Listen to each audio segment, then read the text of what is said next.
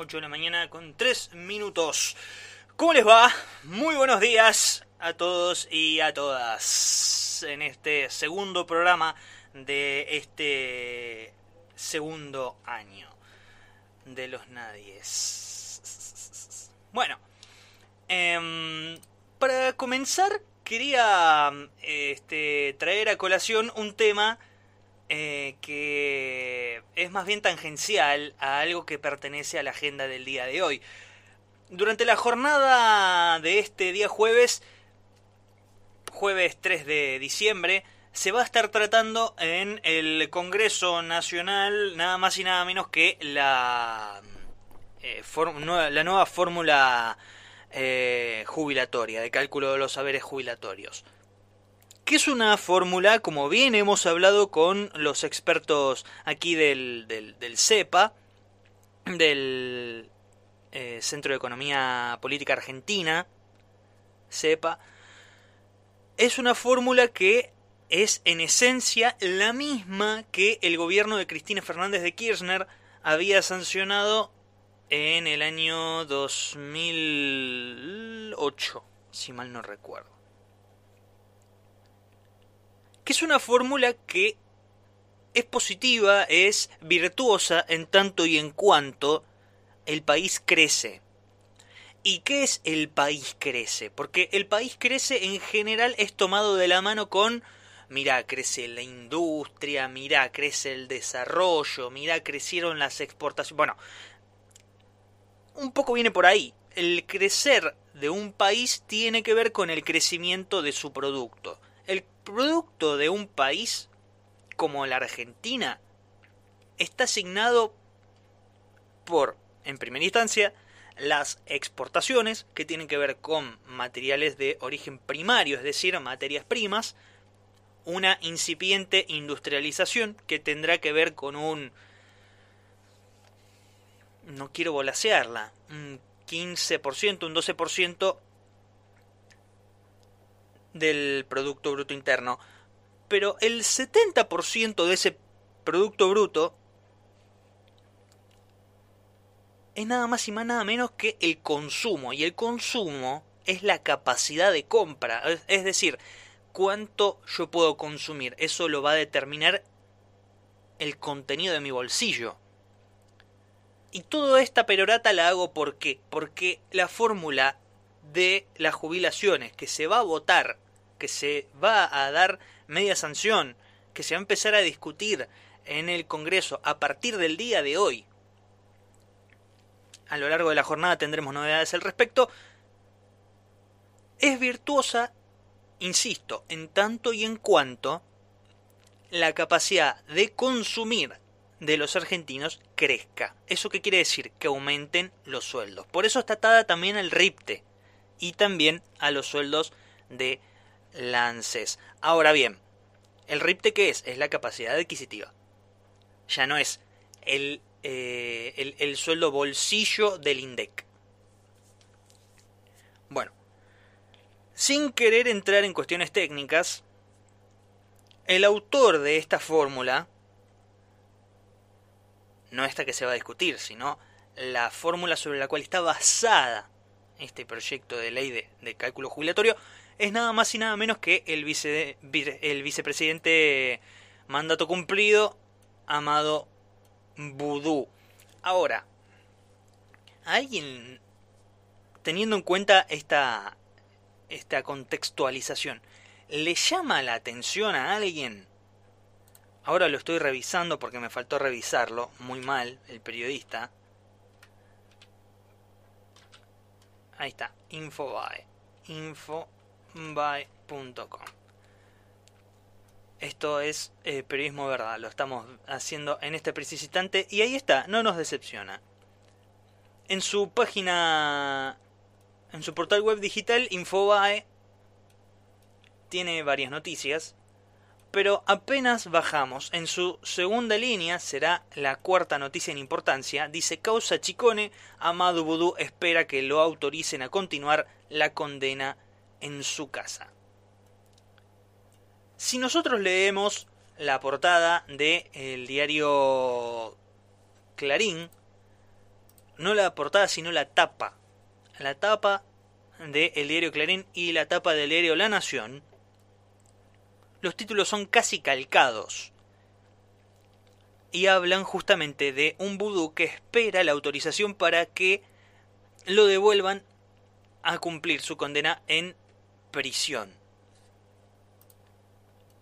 Ustedes, yo sé que eh, estamos en medio de una pandemia, la posmodernidad tampoco es que nos regala demasiados recursos, pero eh, hace un tiempo, no mucho, eh, todavía seguíamos siendo bastante pibes, pero se estaba discutiendo una reforma judicial enviada por el gobierno en donde saltaron por los aires las sensibilidades de absolutamente todos los integrantes de la oposición en donde un inciso en uno de los artículos de, la ley de reforma judicial instaba a los jueces a denunciar si recibían presiones ya sea del poder ejecutivo, algún integrante del poder ejecutivo, del poder legislativo, es decir, algún senador o diputado, o poderes económicos o mediáticos.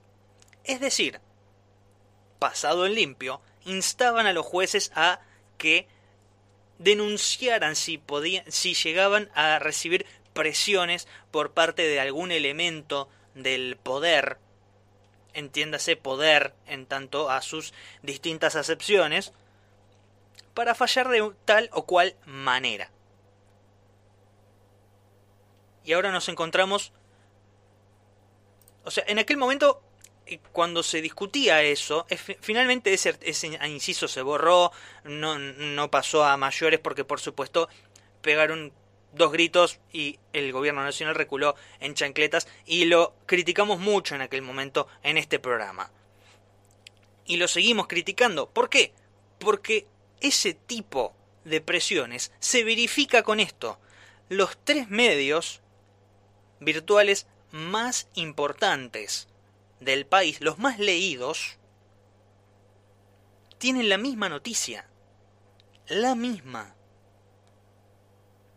Todos hablando sobre que Vudú debería volver a la cárcel. ¿A alguien le parece, primero que nada, importante? ¿A alguien le parece importante teniendo en cuenta una persona que está inhabilitada para ejercer su cargo un cargo público?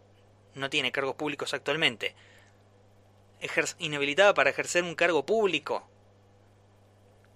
por una causa que después el periodista Ariel Ijalat se encargaría muy bien en el portal El Destape web de, de desarticular, pero fundamentalmente demostrar, che loco, esta causa fue llevada adelante por un testigo que después que se llama Alejandro Van der Broele, que después le clavaron un hotel boutique un hotel boutique en Mendoza que se llama La Masía. Ubicado en Mendoza, en en una, según su página web, en una exclusiva zona de chacras de Coria y rodeada de viñedos y bodegas. La Masía Hotel Boutique ofrece lugares únicos, especialmente diseñados para... Eso así se presenta en, en la página web este Hotel Boutique La Masía. Ojo, Después, Alejandro Brenner cuando vio esto, dijo, no, ¿cómo puede ser? Y, y, salió a defenderse. ¿Saben qué es lo que dijo cuando salió a defenderse? No, muchachos, no es un hotel boutique, es una posada. Y es verdad, en el legajo del programa de protección de testigos, en donde se le adjudicaron un millón quinientos mil pesos, según el, legajo del Ministerio de Justicia de aquel momento eh, era el titular de esta cartera, Germán Garbano. Según el Ministerio de Justicia, en su programa de protección de testigos, estos 1.500.000 pesos eran para un proyecto laboral. Mamita, yo también quiero ser testigo. Un proyecto laboral para Alejandro Van der Brele, 1.500.000 pesos. Nada más y nada menos que una posada La Masía, en una de las zonas más eh, ¿Cuál sería el término? ¿Más turísticas? ¿Más importantes? ¿Más chetas? ¿De Mendoza? Digo, ¿no? Es como... Tiene como un tufito... Un tufillo como a mucho. La idea de poner un hotel fue del propio Van der Broele, que le propuso al gobierno de Mauricio Macri que le aportara los fondos para poder armar ese negocio, para mantenerse fuera de la asignación mensual que reciben los testigos protegidos. La inversión inicial que calculó y pidió Van der Broele fue de 1.944.000 pesos, e incluía el contrato de alquiler por un año, la compra de muebles, reformas, refacciones, y el desarrollo de la página web y el sistema de reserva de las habitaciones. Poco más, eh, ¿vieron cuando uno dice quiere eh, la chancha, los 20 y la máquina de hacer chorizo? Bueno, tuvo la chancha, los 20, la máquina de hacer chorizo, el, packaging y también el, el, mostrador para comenzar a venderlos. Todo eso le dieron a Van der Todo después de haber dicho, sí, sí, sí, porque la compra de Chicone se terminó realizando, cosa que después no se verificó. La compra de Chicone jamás se hizo. Chicone no pertenece a Amado Vudú porque justamente la operación de compra nunca se realizó, nunca se verificó. Y ahí está. Vudú está condenado a cinco años de prisión, inhabilitado para ejercer cargos públicos y ahora con los tres portales digitales más importantes titulando Vudú podría volver a la cárcel. A todo esto, esto yo todo esto lo, estoy diciendo por qué. Porque esa causa está en proceso de apelación por, su, por el abogado Alejandro Rúa, que, eh, que es el abogado de Amado Vudú, es el, el que está llevando la causa en la defensa de Amado Vudú. está en proceso de apelación. Esa apelación llevó la causa a la Corte Suprema de Justicia. Ahora, está en decisión de la Corte. Las acordadas son los días martes, por lo tanto, en estos últimos, acá, hasta que se termine la semana, no vamos a tener respuestas de esto. Pero a alguien le parece, por lo menos, llamativo, vamos a decirlo así, curioso, pintoresco que los tres portales más importantes del país tengan la misma noticia con el mismo título? Y encima tapa de diario. Cuando nosotros hablamos de presiones a los organismos de la Corte, a los organismos de la justicia, y cuando pedíamos que los jueces pudieran denunciar este tipo de presiones, hablábamos de esto. Porque cuando hablamos de operación, cuando hablamos de la insistencia de los medios en ser quienes ponen presión para manejar a la Corte, si es que la Corte no tiene la voluntad de hacer justamente materiales los deseos de estos medios, que, insisto, algo que no debería pasar desapercibido, los medios no son solamente diarios, son empresas. Y estas empresas son multi empresas, es decir, son grupos muy muy grandes que tienen intereses repartidos en otras partes y cuyo eh, mascarón de prueba justamente son los medios de comunicación que manejan. Y desde allí operan. Y desde allí ponen y ejercen presión sobre la justicia. Esto que estamos relatando hoy, esto que estamos viendo en la tapa de los principales diarios de mayor circulación de Argentina, es una operación.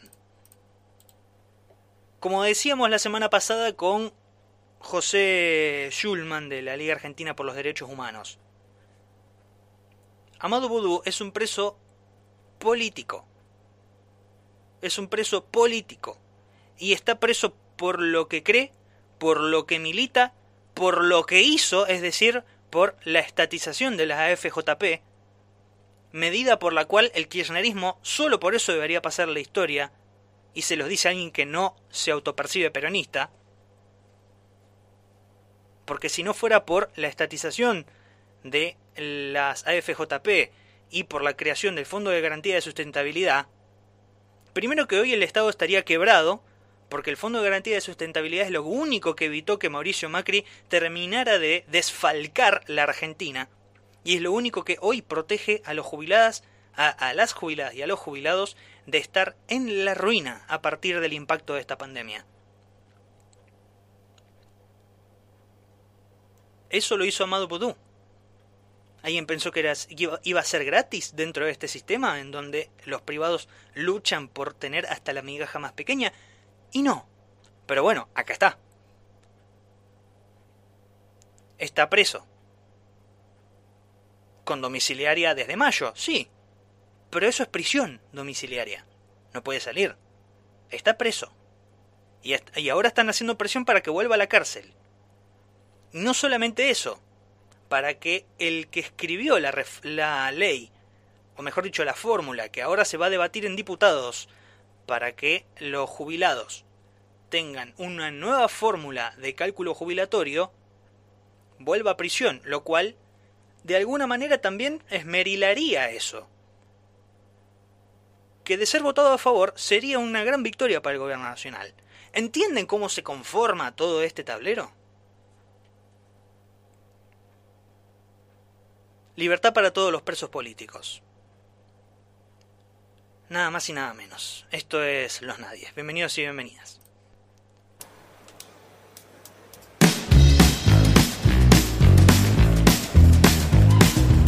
Los Nadies. Quédate hasta las 10 escuchando FM Horizonte.